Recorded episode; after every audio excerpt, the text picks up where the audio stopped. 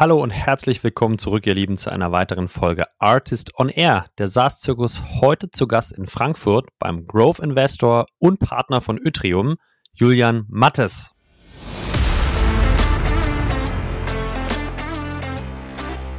Du hast ja vor allem keinen effizienten Markt. Also wenn der Markt wirklich effizient wäre und es gibt diese ähm, ähm, quasi Datenbank, wo du einfach dein Termsheet hochladen kannst und jeder guckt dann nur noch auf das Excel-Sheet drauf, sieht die Bewertung und drunter darf ich dann noch sieben Kriterien, was ich als Value-Add bringe, draufschreiben, hätten wir einen anderen Prozess. Die Realität ist ja schon aber auch so, dass ich meistens nicht jeden anspreche,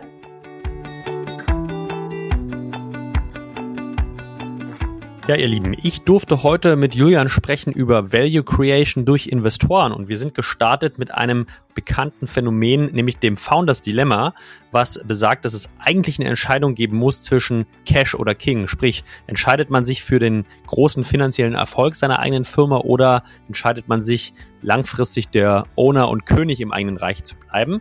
Äh, wir haben uns gefragt, ob auch beides möglich ist. Die Antwort hört ihr im Pod und haben danach äh, tief gesprochen über, wenn man sich Investoren oder Third-Party-Player holt, welchen Wert können diese denn über das Kapital hinaus noch liefern? Sind eingegangen auf die Komposition, Zusammensetzung eines richtig starken Boards und wie dieses in der weiteren Reise helfen kann, haben uns unterhalten über die Strukturierung und das Aufsetzen von Folgerunden, bei dem Investoren einen sehr, sehr großen Mehrwert liefern können, sind eingegangen auf inhaltliche Hilfestellung. Ja, an welchen funktionalen inhaltliche Hilfestellungen können Investoren einen großen Mehrwert liefern und haben über weitere Punkte gesprochen, unter anderem über M&A.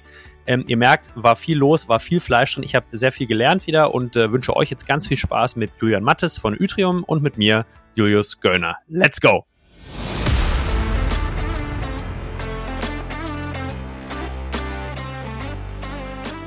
Artist on Air, der SaaS-Podcast für den deutschsprachigen Raum. Wertvolle Tipps von erfolgreichen Gründern, Top-Investoren und führenden Industriepartnern, die euch bei der Skalierung eures Unternehmens schnell und unkompliziert weiterhelfen.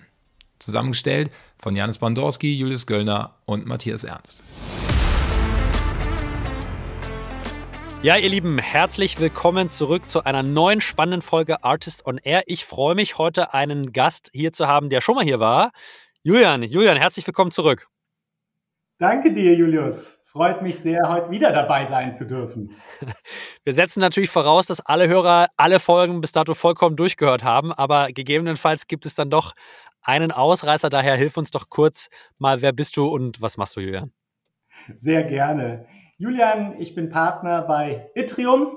Für die, die schon mal zugehört haben, das ist unser neuer Name. Davor waren wir noch bekannt als Digital Plus Partners sind einen, ähm, jetzt mit dem neuen Fund, den wir gerade geclosed haben, so 750 Millionen Euro oder 850 Millionen US-Dollar großer ähm, Fund, also investieren aus dem zweiten Fund jetzt und investieren in B2B Tech Growth Unternehmen. Und da hatten wir auch das letzte Mal drüber gesprochen, das muss nicht pur SaaS sein, aber machen natürlich vor allem auch in dem Bereich ähm, SaaS gerade Investments. Haben 20 Investments gemacht bisher und sind natürlich momentan im aktuellen Umfeld sehr stark auf der Suche nach weiteren tollen und ähm, spannenden Teams, in die wir investieren können. Da direkt mal die kurze Anschlussfrage hören. In welcher Stage sollten denn die Teams sein, äh, dass sie mit euch anfangen zu sprechen? Genau, ab 5 Millionen Umsatz beziehungsweise Revenues macht es für uns Sinn, mit uns zu diskutieren. Wir lernen aber die Teams auch sehr gerne schon früher kennen. Okay, wir sprechen, also die, die Frage, die sich natürlich grundsätzlich stellt, Julian, ist, ähm, warum sollte man überhaupt mit einem Fonds arbeiten, ja? Und ich glaube, das ist so ein Thema, äh, ihr seid sicherlich nicht der Erste, der ein Cap-Table bekommt oder in seltenen Fällen, ja, gibt sicherlich auch Bootstrapped und dann direkt Growth. Aber ähm, wir äh, steigen heute, glaube ich, mal tief in das Thema Value Creation ein. Ja? Was kann ich an Wertschöpfung von einem Fonds ähm, mir versprechen und macht es überhaupt Sinn, mit einem Fonds zu arbeiten oder behalte ich vielleicht sozusagen die Power, die Macht im Cap-Table gänzlich bei mir ähm, und baue trotzdem eine extrem erfolgreiche, vielleicht auch monetär starke Company. Daher vielleicht mal die erste Frage an dich. Ähm, macht es überhaupt Sinn, einen Fonds in, als Gründer äh, in den Cap-Table zu holen und äh, warum vielleicht? Ich habe ja die, die Möglichkeit, immer an ein, zwei Vorlesungen im Jahr teilnehmen zu dürfen. Also teilweise hier an der Goethe-Uni in Frankfurt, so die eigene Alma Mater, beziehungsweise auch in München. Und wie ich das da ein bisschen aufbaue, ist, es ist eigentlich so ein bisschen dieses Bergerklimmen-Thema. Also du willst den Gipfel des Mount Everest erreichen und willst da hinkommen. Wenn man jetzt mal sagt, als Gründer hat man sich ein bestimmtes Ziel gesetzt. Weil man kann ja auch genauso fair sagen, als Gründer setze ich mir ein Ziel, was gar nicht unbedingt heißt, dass mein Gipfel, der Mount Everest, genau der gleiche Gipfel ist, wie zum Beispiel ein Investor da drauf gucken mag oder jemand ja. anders. Aber jetzt mal vorausgesetzt, ich will diesen Gipfel erklimmen und will da hinkommen, stellt sich grundsätzlich die Frage, wie viel Zeit nehme ich mir, um dahin zu kommen? Oder gibt es eine Möglichkeit, das vielleicht schneller zu machen? Und da gibt es sozusagen die zwei Tracks. Der eine, der klassische Track ist irgendwo der Reinhold Messner ohne Sauerstoff. Ich mache das mal selber und ich versuche das wirklich zu tun, ohne auf Unterstützung und, und auf Support zu gehen. Oder ich gehe auf der anderen Seite hin und nutze die Fortschritte, die es gibt. Also gerade das ganze Thema um Sharepass, das ganze Thema um Sauerstoffflaschen, das Thema mit einem erfahrenen Guide, der einfach mir schon noch mal helfen kann, wenn das Wetter vielleicht nicht so gut ist. Und das ist, glaube ich, ein relativ gutes, ähnliches Element auch, wie, wie ich auf das Thema Investoren drauf schaue. Du musst dir sehr gut die Frage stellen, als Gründer und auch als Team, auf was lässt du dich ein? Und da gibt's eigentlich bei dem ganzen Thema, auf was lässt du dich ein, einen echt, finde ich, tollen Artikel ähm, im, im Harvard Business Review. Der heißt das Founders Dilemma. Und für die, die es weiter ausführend interessiert, ähm, gibt's auch ein ganzes Buch dazu, das ähm, der Noam Wassermann geschrieben hat, also auch breit, wenn ich das zeige. Und was der Hintergrund da davon ist, das Founders Dilemma ist, du musst dir aussuchen, welchen dieser beiden Wege du gehen willst. Mhm. Das heißt also den Aufstiegsweg entweder selber das zu machen und es hat den ganz großen Vorteil, du bist dein eigener Chef und Herr auch der ganzen Situation oder aber mit Unterstützung. Mhm. Jetzt, wenn wir mal Herr der Situation festmachen, an einer Mehrheit wahrscheinlich im, im Cap-Table. Wann bist du denn, wenn du den, dich entscheidest, den anderen Weg zu gehen, ja, einen klassischen VC-Weg mit mehreren Finanzierungsrunden, kommt ja irgendwann, tritt ja irgendwann der Fall ein, dass du als Gründerteam oder wir simplifizieren es jetzt mal auf einen Gründer nicht mehr äh, die Majority im Capital hast. Wann würdest du sagen, in, in welcher Runde oder in der De Development der Mount Everest Geschichte ist der Gründer nicht mehr der, der Owner, nicht mehr der King äh, in seiner eigenen Unternehmung? Ich würde sagen, dass das Thema, und da kommt natürlich das auch mit dem Founders Dilemma her, ist der, ist der King natürlich ein bisschen spitz formuliert, weil in Wirklichkeit vor allem umso erfolgreicher die Unternehmen sind, führen die Gründer und auch ganz oft die Leute, die ganz früh im Unternehmen waren, bis zuletzt eine ganz wichtige Rolle aus. Die Frage ist nur, welche Rolle ist es im Sinne von manchmal sogar auch gerade im Cap-Table noch wichtiger als im operativen Geschäft zum Beispiel. Mhm. Und deswegen würde ich auch sagen, ja, also klar, wir sehen das dann teilweise ähm, selbst Companies in Series D, E und so weiter noch, die sehr stark Founder geführt sind. Und ich würde sogar auch sagen, eine Korrelation bei sehr guten Unternehmen ist, die Gründer sind dabei und haben eine ganz, ganz tragende, wichtige Rolle. Mhm. Der Unterschied ist vor allem, was ich aber sagen würde, sind die unterschiedlichen Dimensionen. Mhm. Also du hast eine Dimension, wie du sagst, ist das Cap Table, aber das fängt schon viel früher an. Das ist auch das Thema Co-Founder. Das ist auch das Thema ESOP. Das ist auch das Thema Verstärkung im Team oder dann auch über Zeit. Wie kannst du einzelne Leute dann sozusagen an dem Erfolg dann auch beteiligen und wen beteiligst du? Und davon ist natürlich der Investor auch ein Thema. Mhm. Das heißt, die grundsätzliche Frage als Gründer, die sich stellt, ist sozusagen, gebe, bin ich überhaupt bereit, Teile meiner Firma frühzeitig abzugeben äh, oder nicht? Äh, ich abstrahiere mal von dem Cap-Table weg und du hast schon einen Punkt in die inhaltliche Ebene. Das heißt, du würdest sagen, es gibt Phasen in der Unternehmung, da ist ein Gründer äh, sehr, sehr wichtig, ja, und ist sozusagen auch der, der Leader und hat eine Vision. Und du würdest sagen, es kommen aber auch Phasen in Unternehmung, wo eine inhaltliche Führungsrolle des Gründers vielleicht nicht mehr Sinn macht. Vielleicht kannst du uns da mal ein bisschen, äh, bisschen, bisschen Push geben, weil ich kann mir vorstellen, natürlich für jeden Gründer, ähm, das ist sein Baby, ja, das ist, äh, du, du baust da die Firma auf ähm, wer wäre besser geeignet als ich, das Ding hier bis zur Börse zu bringen und äh, werde ich ja nicht drüber nachdenken, äh, die, die Firma hier abzugeben, ja. Was, was fällt dir ein, diesen Gedanken überhaupt hier ins Spiel zu bringen? Ja, das, das, von der Tonalität ist es auch genau das, wie der, der Noam Wassermann das schreibt. Der schreibt, neue Unternehmungen sind in der Regel eine Liebeserklärung an das Unternehmen. Ähm, und der Unternehmer hängt natürlich emotional an ihnen und nennt das Unternehmen mein Baby. Genauso wie du das machst. Und jetzt sagt er aber, das erste Mal, wenn ich gründe, habe ich oft dieses Bild ich versus jemand anderes. Und umso häufiger jemand gegründet hat, umso mehr fange ich an, meine Rolle auch anders zu definieren und mich und andere zu sehen. Und das ist jetzt zurück zu diesem Thema, nochmal erstmal kurz nochmal drauf zu gehen, was heißt denn eigentlich diese zwei Wege? Also mit diesem ähm, Cash versus King ist es dann auch so ein bisschen. Das heißt, der eine ist der unternehmerische Erfolg im Sinne von Returns und auch durchaus der monetären Returns für jeden, der involviert ist. Und das heißt eigentlich die Maximierung von diesem ganz klassischen Shareholder Value Ansatz, wo natürlich für die Investoren auch von dem Grundgedanken, was wir für unsere Investoren wieder machen, die Vermehrung letzten Endes natürlich des, des Investments sind. Ja. Der andere Weg, der King-Weg ist der, und ich würde es vor allem auch über Kontrolle beschreiben, wo ich selber im Idealfall so ganz klassisch Mittelstand Deutsch mein Unternehmen aufgebaut habe, wo keine Bank drin ist, wo auch, also kein Kredit, wo kein anderer irgendwie noch Eigner ist und ich zeitgleich auch noch der Vorstand bin. Und ich glaube, deswegen, wenn ich zu deiner Frage zurückkomme, ich würde sagen, im Idealfall gibt es diesen Zeitpunkt gar nicht, dass der Gründer vor allem fremdbestimmt. Das ist ja, glaube ich, so vor allem dieses Gegenbild auch, dass jemand anderes plötzlich sagt, du hast eigentlich keine Rolle hier mehr. Oder es gibt jemand anderen, der das irgendwie vielleicht besser machen kann. Sondern im Idealbild ist es so, dass jemand, der als Gründer drin ist, selber anfängt zu überlegen, wo kann mir jemand anders am besten helfen. Vielleicht ganz am Anfang der Co-Founder, vielleicht zu späterer Zeit dann der CRO oder der, der Head of Sales oder was auch immer, der dann je nachdem auch bestimmte Sachen schon gesehen hat.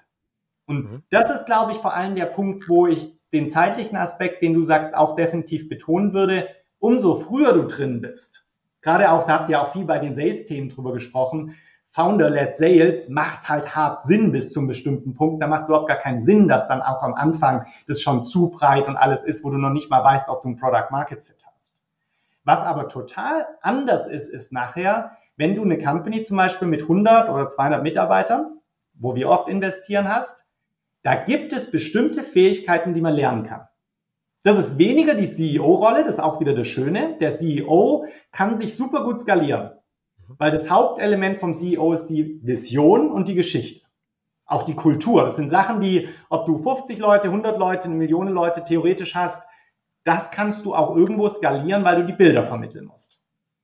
Die Skillsets, die du aber in anderen Rollen brauchst, zum Beispiel dein CFO, der nachher den Börsengang macht oder der Vorstand für, für Sales, der eine Gruppe von, von 100 Leuten nachher leitet, sind ganz andere Skillsets, die nicht so linear wachsen in Unternehmen, Mhm. sondern teilweise exponentiell wachsen, während die Menschen aber linear wachsen.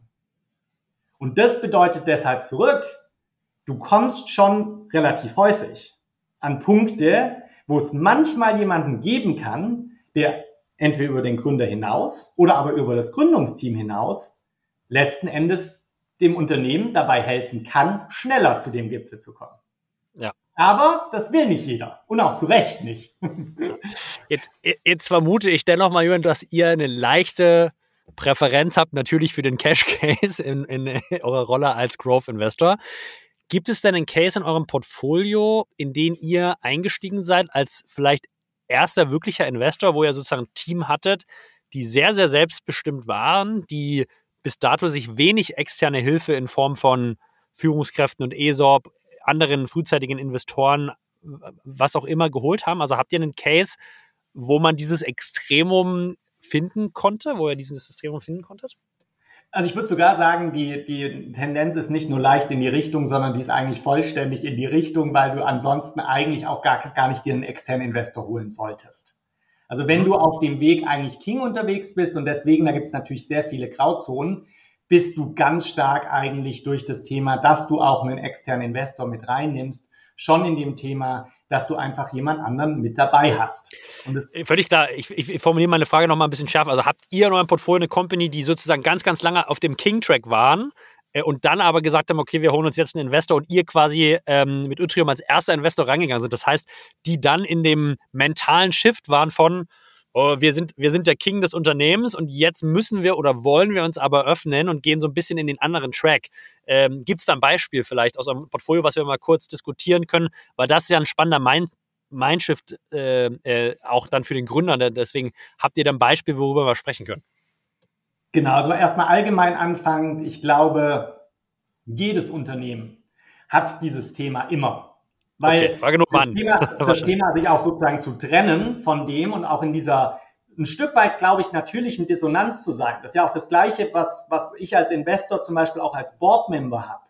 Wenn ich das erste Mal als Investor reingehe, denke ich ja auch am Anfang, völlig falsch, fälschlicherweise natürlich, ich weiß das ja auch dann teilweise alles noch besser.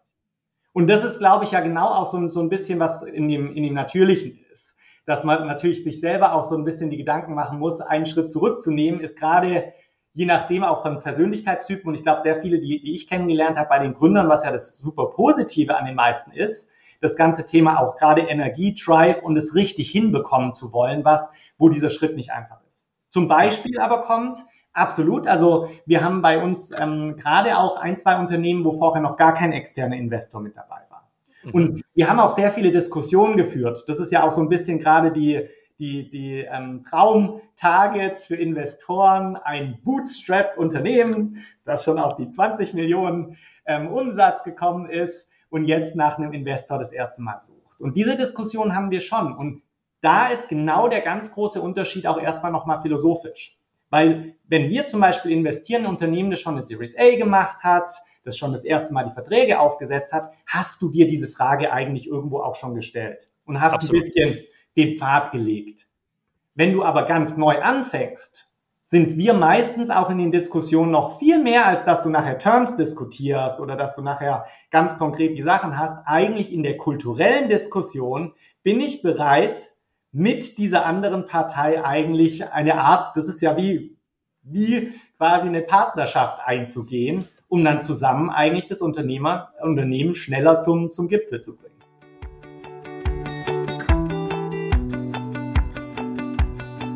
Ja, ihr Lieben, wenn man sich einmal für den Cash-Weg entschieden hat, kommen unterschiedliche Herausforderungen auf einen zu. Das eine ist sicherlich das Finden und Halten guter Sales-Talente. An dieser Stelle ein Hinweis auf unseren aktuellen Partner Highrise. Highrise hilft Sales-Teams wachsender SaaS-Firmen zwei ihrer größten Herausforderungen zu lösen. Die richtigen Talente effizient zu finden und bestehende Sales-Teams effektiv zu trainieren. Insbesondere dieses Jahr wollen viele SaaS-Unternehmen wachsen, indem sie ihre Vertriebsteams durch Training effizienter machen. Intern haben sie meist aber nicht die nötige Bandbreite, um alle Seller selbst zu trainieren. Die Trainings Academy von Highrise hilft Unternehmen wie Emlen, HRS oder Develop dabei, ihre Vertriebsteams durch kontinuierliche, individuell zugeschnittene Trainingsprogramme besser zu machen. Dafür analysiert Highrise die Fähigkeiten der Sales-Mitarbeitenden und definiert dann individuelle Lernpfade. Entlang dieser arbeiten Seller mit ihrem eigenen Sales-Trainer im One-on-One-Coaching mit hohem Fokus auf das praktische Üben aller Vertriebsdisziplinen. Individuelle Zielerreichungen steigen um 30% und das Pipeline-Volumen um mehr als 100%. Wenn das spannend für euch ist, meldet euch gern bei Mitgründer Dominik Blank auf LinkedIn, per E-Mail unter dominik mit c at highrise.com oder über www.highrise.com. Und hier geht's weiter mit dem Pod. Viel Spaß!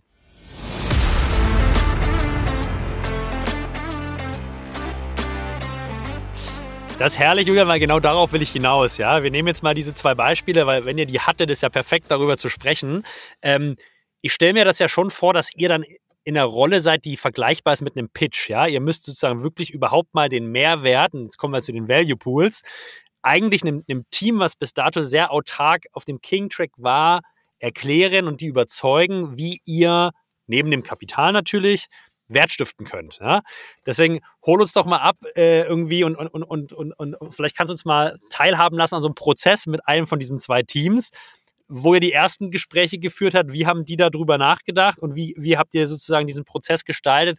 Welche Value Pools habt ihr da auf den Tisch gebracht, ähm, um die zu überzeugen, mit euch den zukünftigen Weg zu gehen? Ja, das Hauptthema, was du eigentlich hast, ist auch schon mal das ganze Thema um die Personen. Also du musst immer in dem gesamten Kontext auf unserer Seite wie auf der anderen Seite sehen, dass da Menschen mit dabei sind. Und ich glaube, der, der Erstkontakt ist ja meistens auch schon so. Wir sind dann viel dabei, auch wir schreiben E-Mails, wir treffen dann ja auch, auch Teams auf Events oder teilweise hast du auch Industrie-Events, wie auch in, in einem von diesen Fällen, über die wir auch gerade gesprochen haben, und kommst dann in den ersten Kontakt mal und die hatten noch nicht die vielen Diskussionen auch mit Investoren. Das heißt also, du hast auch nochmal einen großen Unterschied als in dem Competitive Pitch einer Series Z, wo irgendwie jeder Investor kommt, sondern du hast viel mehr erstmal den ganz, ganz großen Teil über kultureller Fit und was bedeutet für mich eigentlich der Pfad, eine andere Richtung, als ich die bisher gemacht habe, einzugehen. Und ja. ich glaube, die Hauptfrage, die man sich stellen muss, ist erstmal natürlich trotzdem die Kapitalfrage. Weil bei allen Themen, über die wir auch gleich sprechen, mit Mehrwert und die, die Sachen, die wir auch liefern, ist natürlich die Notwendigkeit, dass ich Kapital brauche, schon die Grundfunktion, weil ja. wenn ich gar kein Kapital brauche, und das kann, das kann letzten Endes auch Kapital fürs Unternehmen zum Wachstum, es kann aber auch Unternehmensnachfolge oder das Thema einfach sein, dass ich ein Stück weit Risiko von meiner eigenen Kap Kapitalallokation als Gründer vom Tisch nehme. Aber es muss einen Fall davon geben, weil wenn es beide Fälle nicht gibt und ich habe ein profitables Unternehmen zum Beispiel, das weiter wächst, macht es auch keinen Sinn, da reinzugehen. Das heißt aber, es muss eigentlich schon vorher ein Denkprozess beim GründerInnen-Team stattgefunden haben.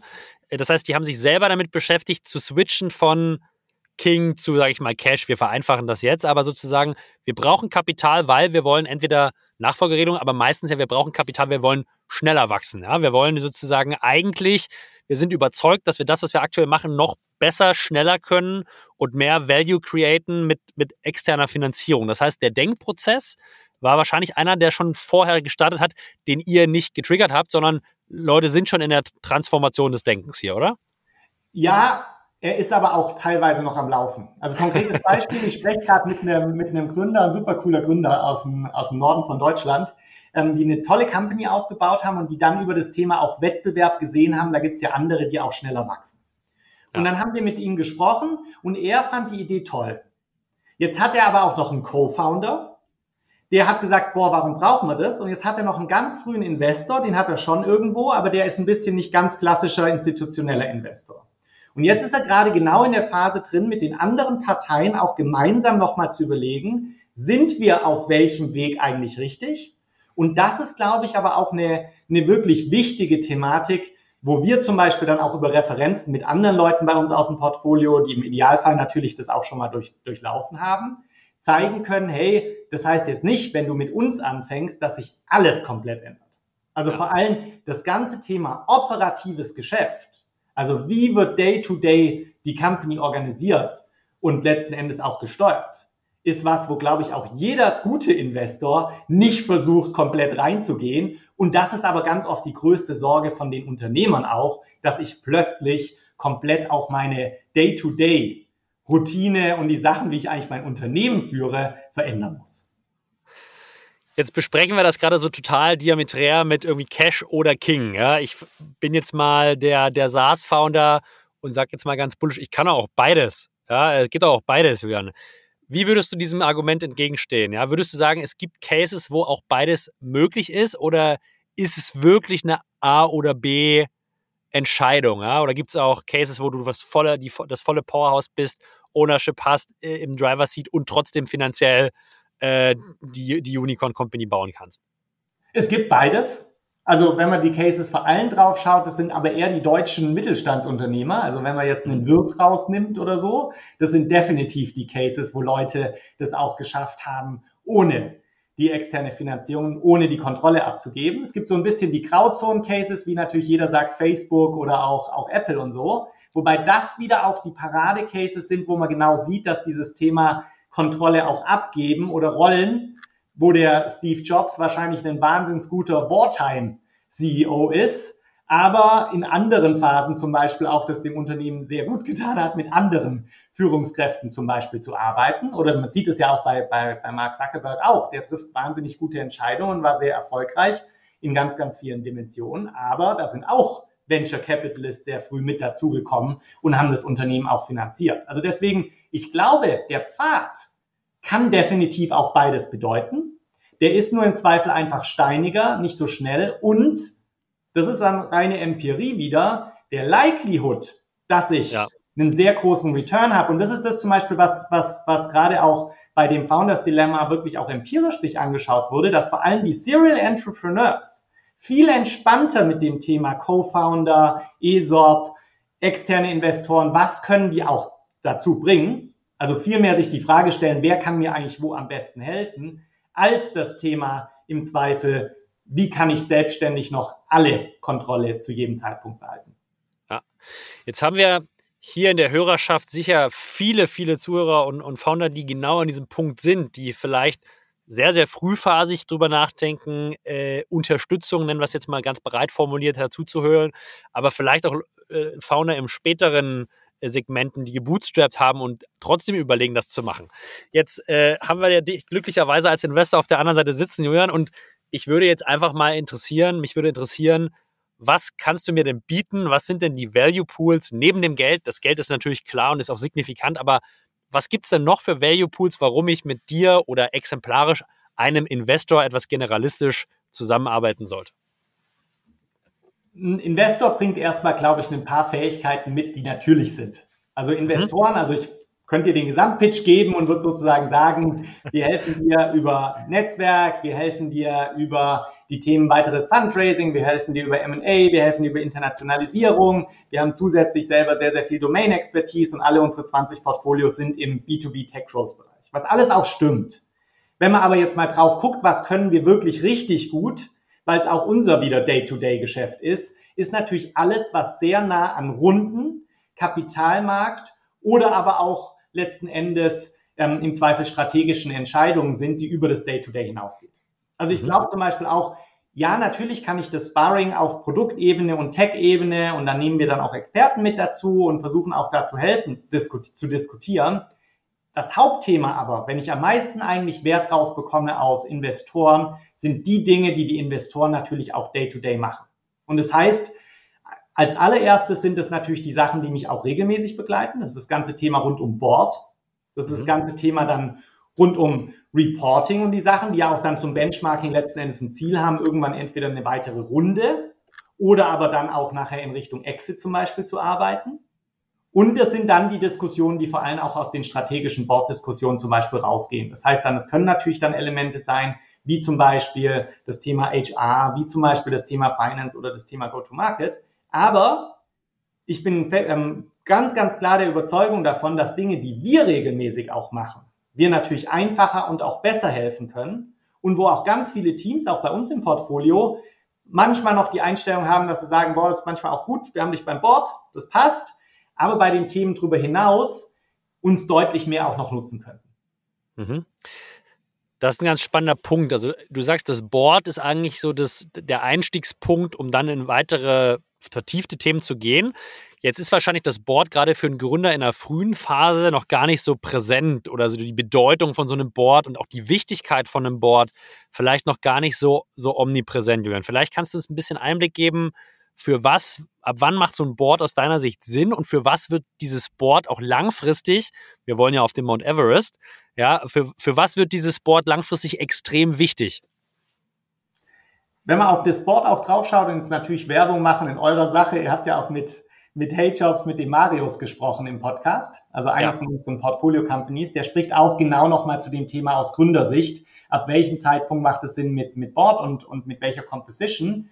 Ich würde sagen, man muss erstmal sehen, dass das Board vor allem in Deutschland bei den normalen GmbHs ja auch eigentlich ein Beirat ist und auch als sowas gesehen werden sollte. Also es geht, glaube ich, weniger darum, dass das ein formales AG-gesetzmäßiges Aufsichtsratgremium ist, das letzten Endes ganz viel kontrolliert und ähm, ich muss da irgendwie zwei Stunden Agenda vorbereiten, wo es nur einfach um Prozess geht, sondern eigentlich ist es wirklich eher dieses Thema Beirat, wo gemeinsam die wichtigsten Themen diskutiert werden können.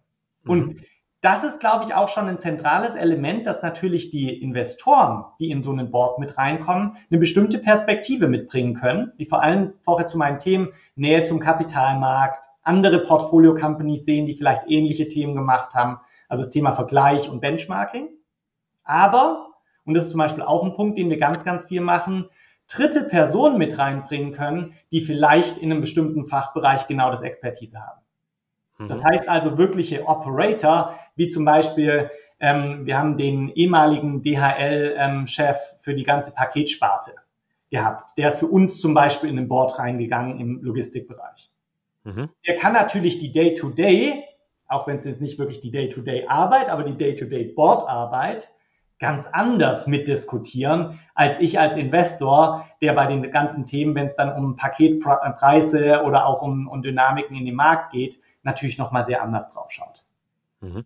Jetzt, also super spannender Punkt. Jetzt, jetzt habe ich ja gefühlt als Gründer gar nicht so groß die Wahl. Ja, jetzt kriege ich ein Termsheet von euch, da steht drin, ihr wollt ein Boardseat haben.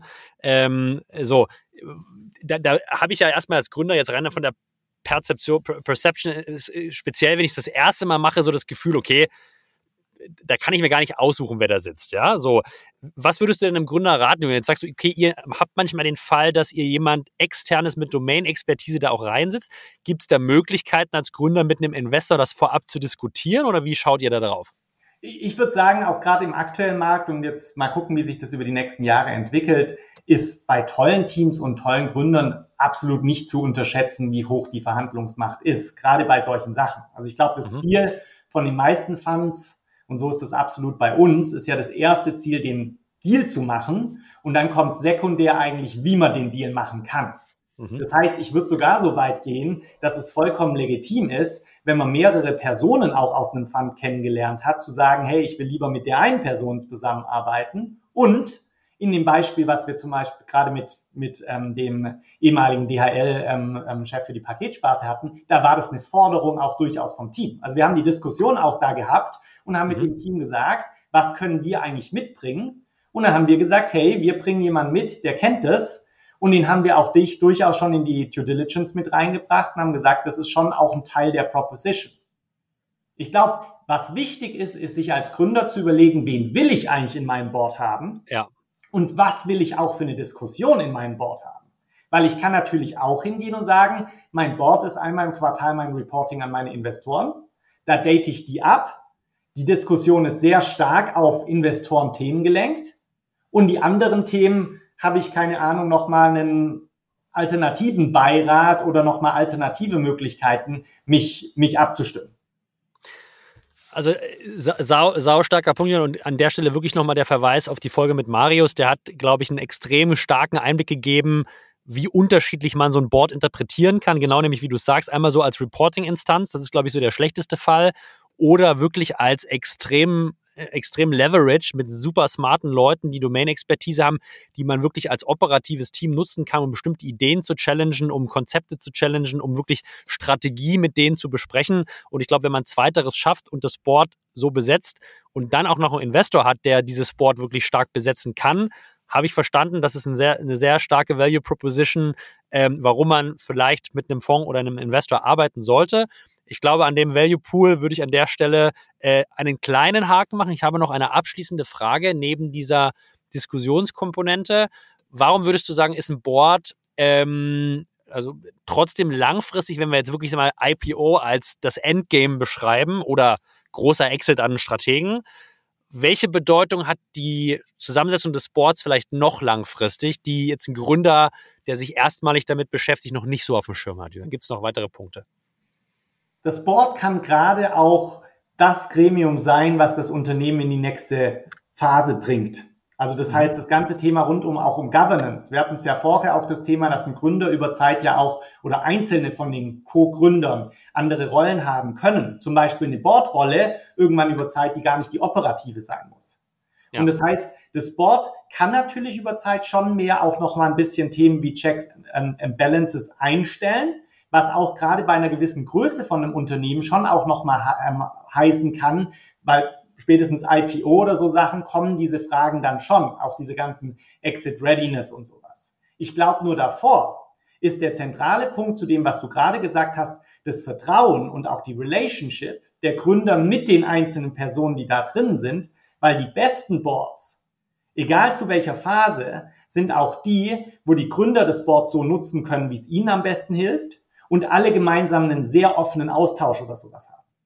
Ja. Was ich zum Beispiel ganz, ganz viel sehe, und das ist so ein bisschen dann genau der Worst Case eher, dass die Teams wahnsinnig viel Effort reingeben, sich vorbereiten, überlegen, wie müssen sie das alles positionieren für ein Board.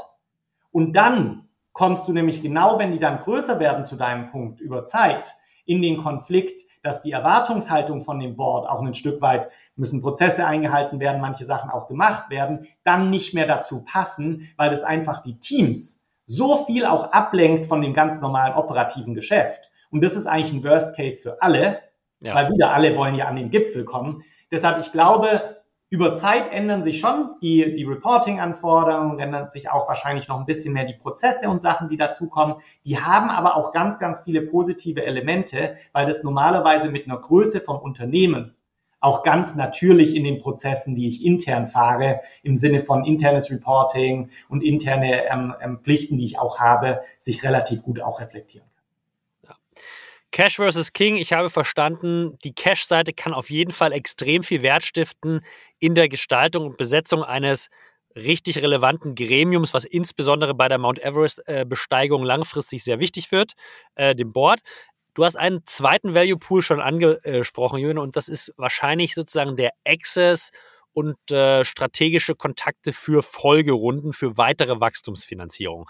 Ich spiele jetzt wieder den naiven Gründer. Ich denke mir, hey, äh, das kann ich auch selber machen. Ja, also ich glaube, eine Liste von Crunchbase über die äh, Investoren für eine Series B, die finde ich und dann schreibe ich die an. Ähm, äh, wo, wo ist denn da jetzt wirklich der Mehrwert? Und natürlich, äh, bitte äh, nimmt es mir nicht krumm, ich vereinfache hier extrem. Aber ähm, wo würdest du sagen, ist da wirklich ein weiterer Value Pool, den ihr oder ein Investor damit reinbringt? Wir können ja auch gleich nochmal ähm, das über M&A ein bisschen konkreter machen, weil über M&A ja. kann man nochmal ein bisschen vielschichtiger sprechen als bei der reinen Runde.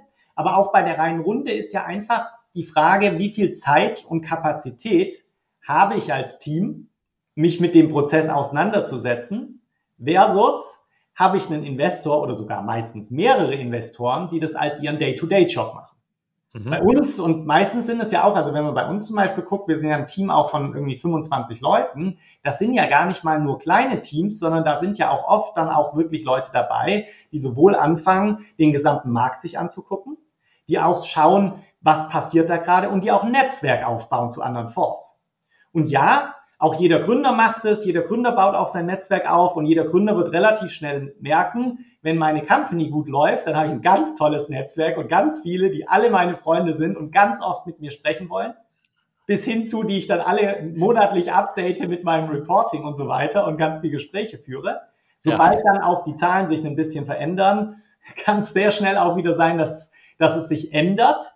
Das ist aber für uns anders wir haben das ja als Basisbestandteil mit vielen zu sprechen und man vergisst auch oft, dass es ja nicht nur in Anführungszeichen die ganz, ganz großen Brands gibt, sondern auch das ganze Ökosystem von ähm, Investoren, auch zum Beispiel CVCs, auch zum Beispiel strategischen Investoren als CVCs, also CVCs im Sinne von ähm, Corporate Venture.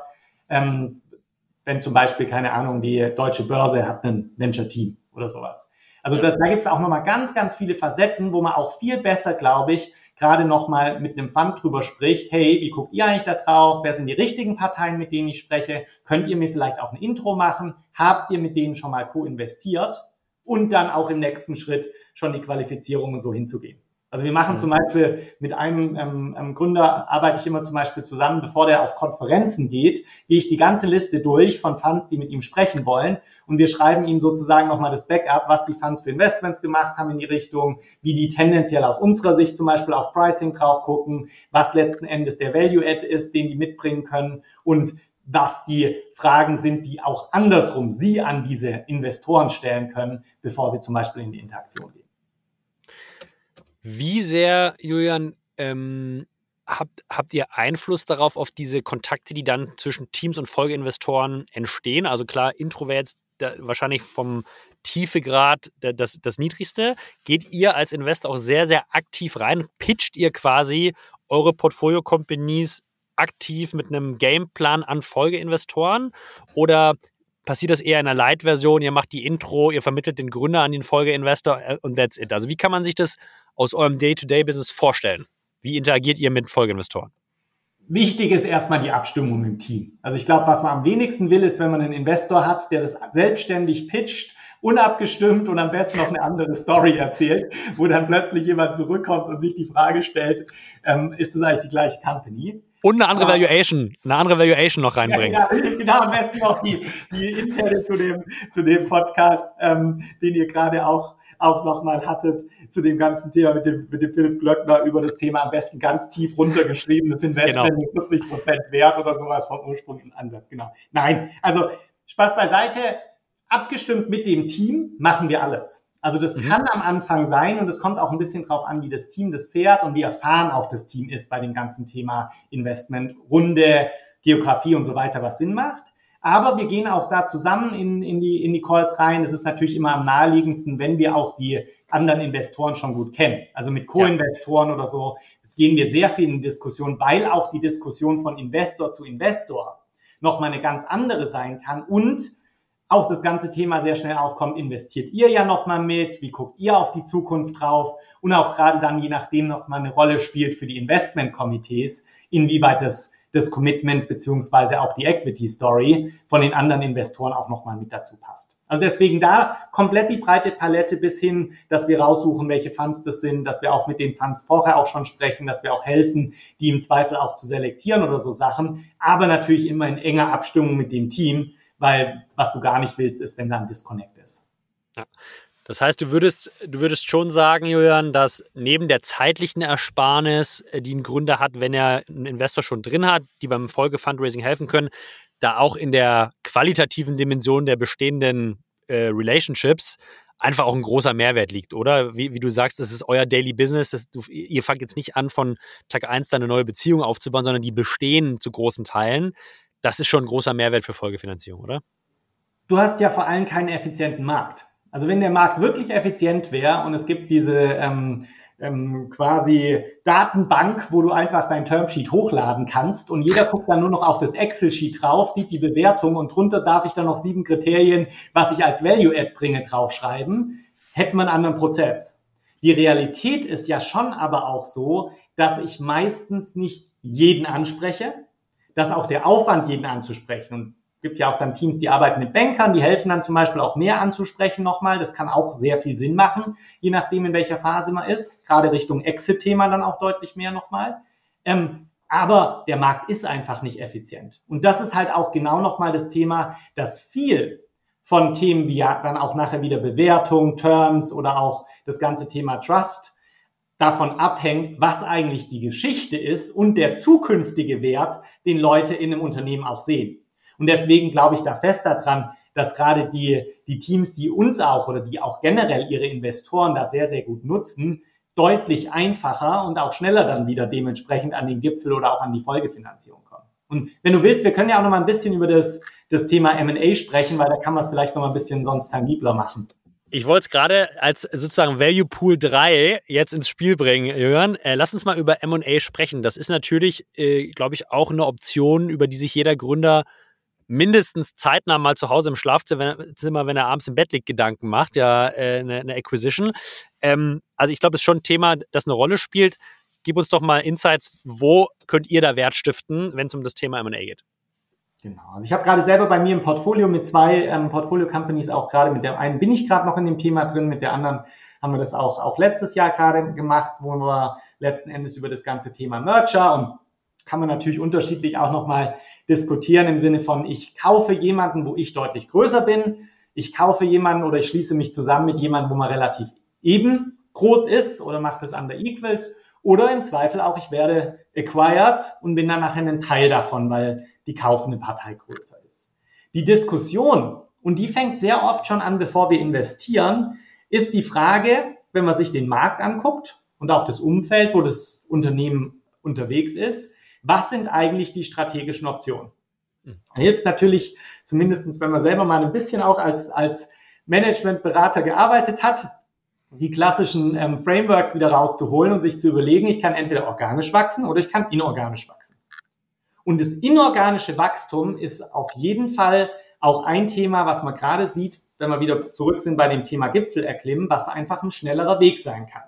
Weil die Teams sind oft super gut da drin, ganz, ganz toll technologische Sachen aufzubauen, aber auch nicht jede technologische Sache, also zum Beispiel auf der Produktdimension, ist unbedingt schneller, wenn ich selber mache. Ja. Und deswegen diese Diskussion, die wir oft auch schon der Due Diligence anfangen, ist erstmal die Dimension, wozu kann M&A helfen? Weil M&A heißt ja auch nicht automatisch, dass ich damit zum Beispiel gerade bei meinem Punkt bleiben Produkt erweitere, sondern es kann genauso sein, ich kaufe mir Revenues dazu, ich kaufe mir zum Beispiel Access zu bestimmten Märkten dazu, ich hole mir Talent dazu. Oder aber auch, ich habe nochmal einfach eine, eine breite Verbreiterung zum Beispiel meines Geschäftsmodells, ähm, horizontal oder auch vertikal. Also ganz viele verschiedene Dimensionen eigentlich. Und das hilft alleine auch schon, was wir oft in den Due Diligences machen, aber dann auch, wenn wir mit dem Team strategisch diskutieren, gemeinsam sich erstmal die Frage zu stellen, was will ich denn überhaupt? Weil rein agnostisches M&A oder zu sagen, ich guck mal, vielleicht gibt es da mal was, kommt manchmal zwar auch zu, zustande und das, manchmal gibt es natürlich auch Zufälle, nur es hilft natürlich schon auch sehr, sehr klar, sich strategisch erstmal zu überlegen, was ich brauche. Also am Anfang echt mal zu überlegen, was will ich denn überhaupt haben? Also zurück zu deinen Gedanken, wenn ich dann abends im Bett liege, wozu mache ich im Zweifel überhaupt das M&A-Thema, ähm, bevor ich da tiefer in die Diskussion mit reingehe? Ich verstehe dich da richtig und das heißt, du würdest sagen, ein Investor äh, würde oder ein Dritter bringt da einfach den Impuls mit, darüber etwas strukturierter nachzudenken in dem ersten Schritt. Ähm, Habe ich das richtig verstanden? Genau. Also der erste Schritt ist, glaube ich, erstmal sich die Gedanken zu machen und zu überlegen, ja. wo das ist. Und weil dann kommen wir ja relativ schnell auch in den zweiten Schritt dran, dass natürlich alle Gedanken nur so weit bringen wie die Opportunitäten, die auch dann da sind. Und die Opportunitäten sind wir dann wieder bei dem gleichen Thema wie beim Fundraising. Unser Day-to-Day-Job ist es ja, auch in den Märkten, wo durchaus auch unsere Portfolio-Companies drin sind, andere Wettbewerber oder Companies kennenzulernen. Das heißt also, in meinem Prozess oder auch in unserem Prozess einen Outreach zu machen, mit den Unternehmen zu sprechen, ist für uns teilweise auch deutlich einfacher und gerade bei den M&A-Themen manchmal auch unverbindlicher, als direkt mit der Tür ins Haus zu fallen und zu sagen, kann ich dich kaufen. Und das heißt, der zweite Schritt ist erstmal die Longlist aufzubauen und zu gucken, wen gibt's eigentlich überhaupt, was für Unternehmen sind das, natürlich auf Basis der ursprünglichen Kriterien erstmal zu setzen, was will ich damit zu erzielen. Und der komplette Match findet wahrscheinlich nie zu 100 Prozent statt, aber natürlich schon, zumindestens wenn ich gesagt habe, ich will in einer bestimmten Geografie eine Company in einer bestimmten Größenordnung, dann kann ich relativ gut eigentlich auch da drauf gucken, was dann rauskommt. Und da verstehe ich dich richtig, da würdet ihr auch aktiv mitgestalten und mithelfen, äh, diese Longlist zum Beispiel zu bauen, beziehungsweise habt ihr die vielleicht sogar für bestimmte Verticals und Segmente eh schon vorliegen, ja? Genau, also du hast dann gerade in Themen, wo du tiefer reingehst, wie zum Beispiel das ganze Thema HR-Tech, wo wir uns viele Sachen angeguckt haben, dann hast du garantiert auch da schon eine Liste von, von Unternehmen oder Sachen, die du auch gesehen hast. Plus, was sogar oft noch mal hilfreicher ist, auch vor allem, wenn du mehrere Unternehmen oder mehrere Investoren dann auch im Cap-Table hast, du kannst dir einfach mal dazu fragen. Wir haben jetzt Asset X kennengelernt, sind auch Venture-Backed, ähm, habt ihr nicht sogar auch schon mal mit denen gesprochen? Was sind eigentlich eure Insights? Wie passt es dazu? Gibt es da auch noch mal einen anderen Draht über andere Investoren oder so? Was könnt ihr eigentlich da dazu zusammen noch mal herausfinden? Was auch eine Möglichkeit ist, ist aber sich auch zusätzliche Unterstützung zu holen. Das kommt ja auch darauf an, wie groß die Unternehmen sind. Bei ja. uns größere Unternehmen, die haben teilweise eine wirkliche M&A-Function schon drin. Oder wir haben auch schon Prozesse gemacht, wo es genauso auch Banker gibt, die hingehen und wirklich diese Listen erzeugen, die Companies sogar schon voranrufen und was auch immer, was man will und dann nachher schon mit einem ganz konkreten Target-Set kommen. Auch gar nicht so teuer, also jetzt nicht da irgendwie unglaubliche Beträge. Das ist immer nur dann auch wieder die Frage, zu welchem Zeitpunkt, wie spitz ist das Thema, was ich angucken will und ähm, wie komme ich da bestmöglich hin mit meinen eigenen Ressourcen, die ich dann auch wieder als Team dann letzten Endes habe. Ich habe verstanden, Jörn, bei einem M&A, potenziellen M&A-Prozessen, um Wachstum potenziell zu beschleunigen, um vielleicht sogar ein Exit zu machen, kann der Cashweg helfen, weil ihr einfach ein extrem starkes Netzwerk und auch Domain und vertikale Expertise mitbringt. Äh, ich glaube, es ist ein sehr, sehr spannender dritter Value Pool, äh, über den wir gesprochen haben. Äh, gibt es noch weitere Themen? Es gibt wahrscheinlich noch viele, aber in Angesicht der Zeit gibt es noch einen vierten äh, Value Pool, auf den du einen Fokus setzen würdest, wo ihr ähm, als, als Cash-Wegbereiter noch wirklich Wert stiftet. Ich, ich hätte noch einen vierten, vielleicht noch einen Nachtrag zu dem anderen Thema, wenn man jetzt mal drin ist und du hast die, die Shortlist, kommen wir auch wieder in unser Day-to-Day-Geschäft mit der Due Diligence. Also okay, ja. letzten Endes, wenn ein Unternehmen dann eine Due Diligence macht, gibt es ganz viele Parameter auch, die wir auch machen können und dann wieder genau von den Dimensionen, die du hattest.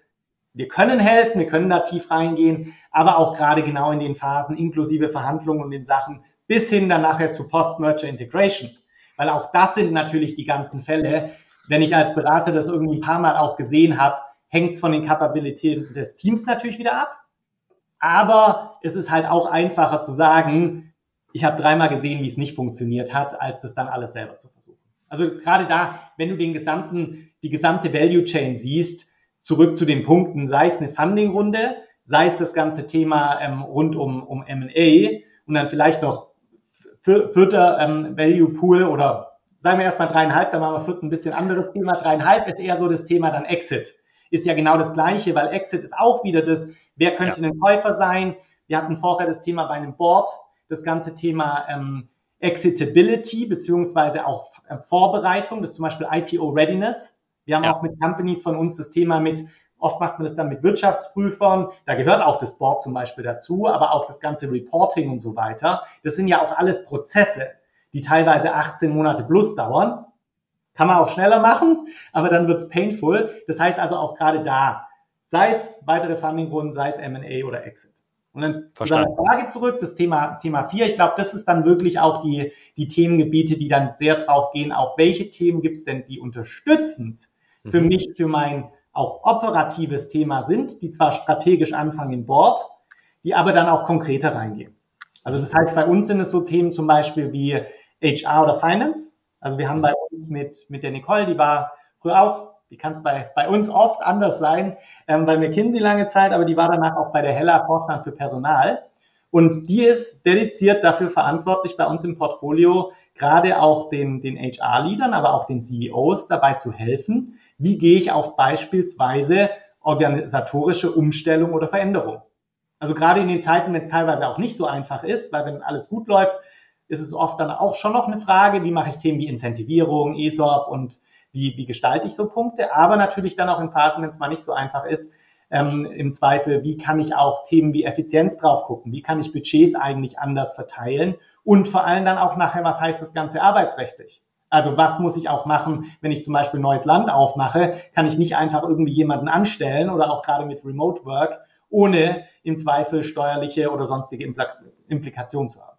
Nicht, dass wir dann steuerberaterliche Arbeit machen, aber zumindest dann schon nochmal sagen, mit wem kannst du sprechen. Und das ist zum Beispiel auf HR-Seite ein Thema, was, was wir bei uns stark sehen, was aber dann auch ähm, in anderen Themen wie, ich sagte eben Finance, kann aber ja. auch Sales sein. Also zum Beispiel Sales ist ja genau das Thema auch wie hier mit dem, mit dem, mit dem Manuel zum Beispiel.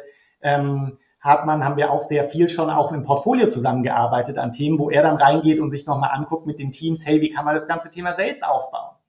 Oder wir hatten Leute, die halt Experten in den Gebieten sind, die man mit reinbringt, weil man im Board auch ein bisschen die strategische Diskussion geführt hat, gesagt hat, das Thema ist jetzt vielleicht noch nicht so groß, dass ich einen Board-Member brauche, der jetzt dediziert dieses Thema auch im Board mitdiskutiert.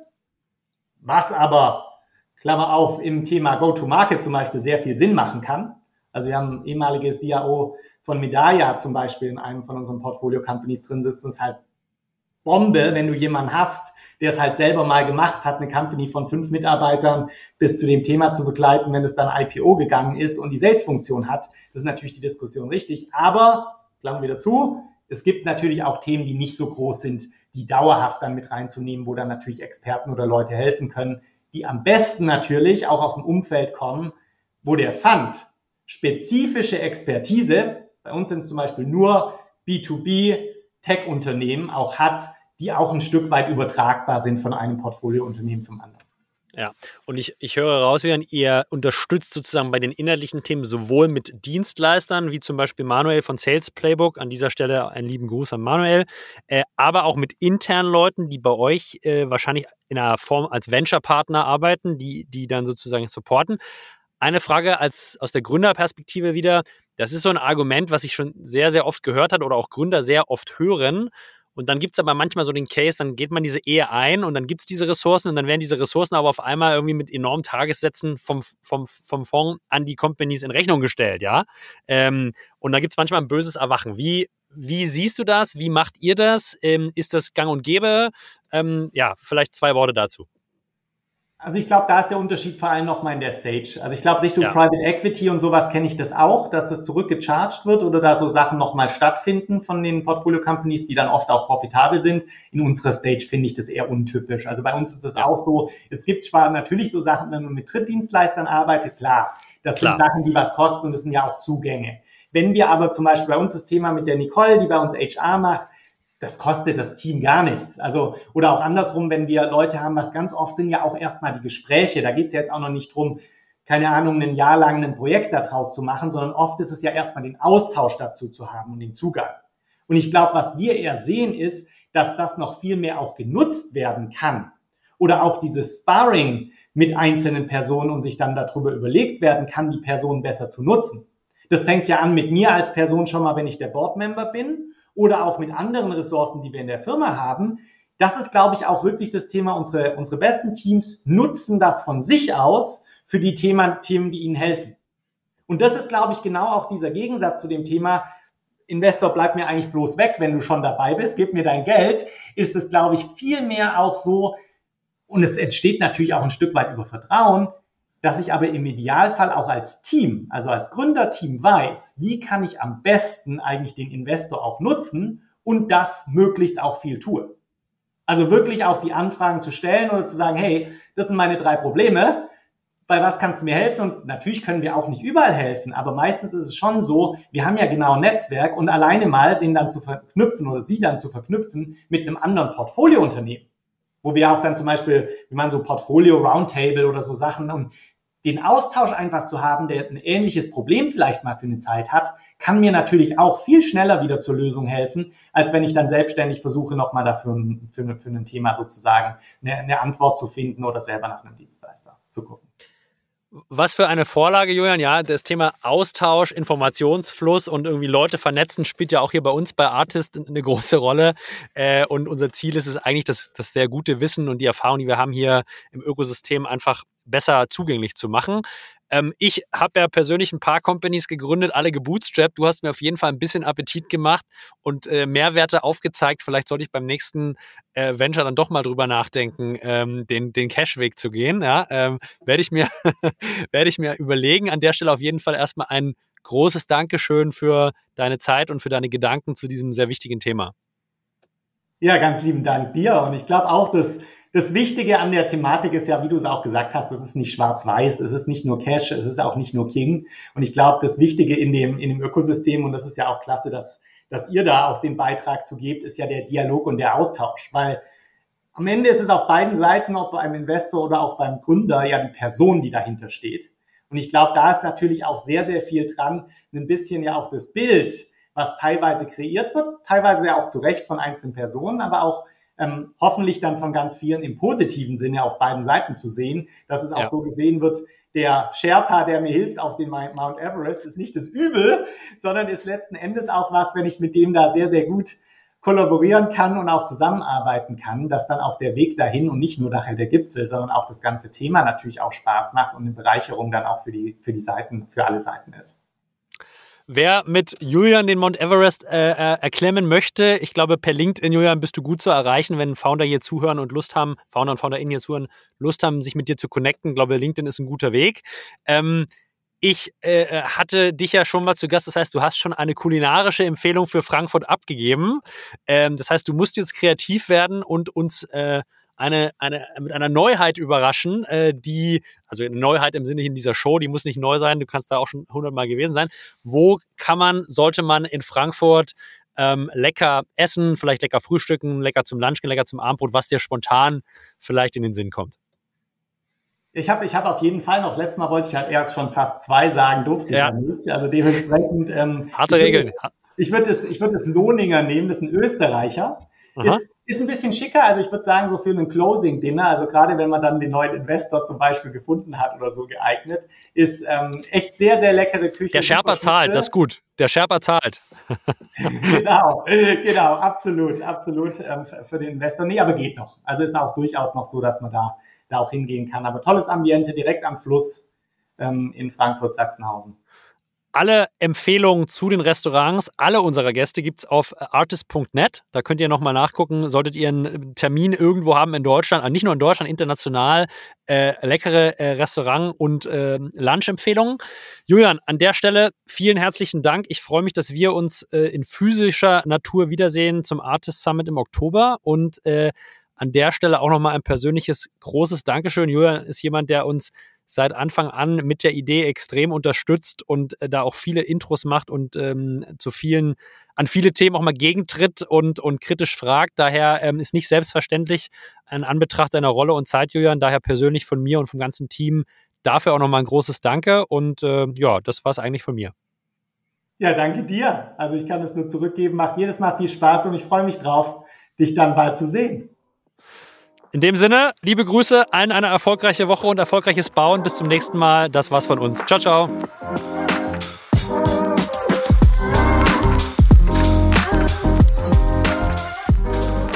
Ihr Lieben, vielen Dank fürs Zuhören auch in dieser Woche. Ich hoffe, ihr hattet Spaß und konntet inhaltlich was mitnehmen und habt was gelernt. Ich bedanke mich bei euch fürs Zuhören ganz herzlich und solltet ihr Feedback haben, meldet euch jederzeit gern per LinkedIn, Direct Message bei mir persönlich oder per E-Mail an julius at wünsche euch eine erfolgreiche Woche und bis zum nächsten Mal. Ciao, ihr Lieben.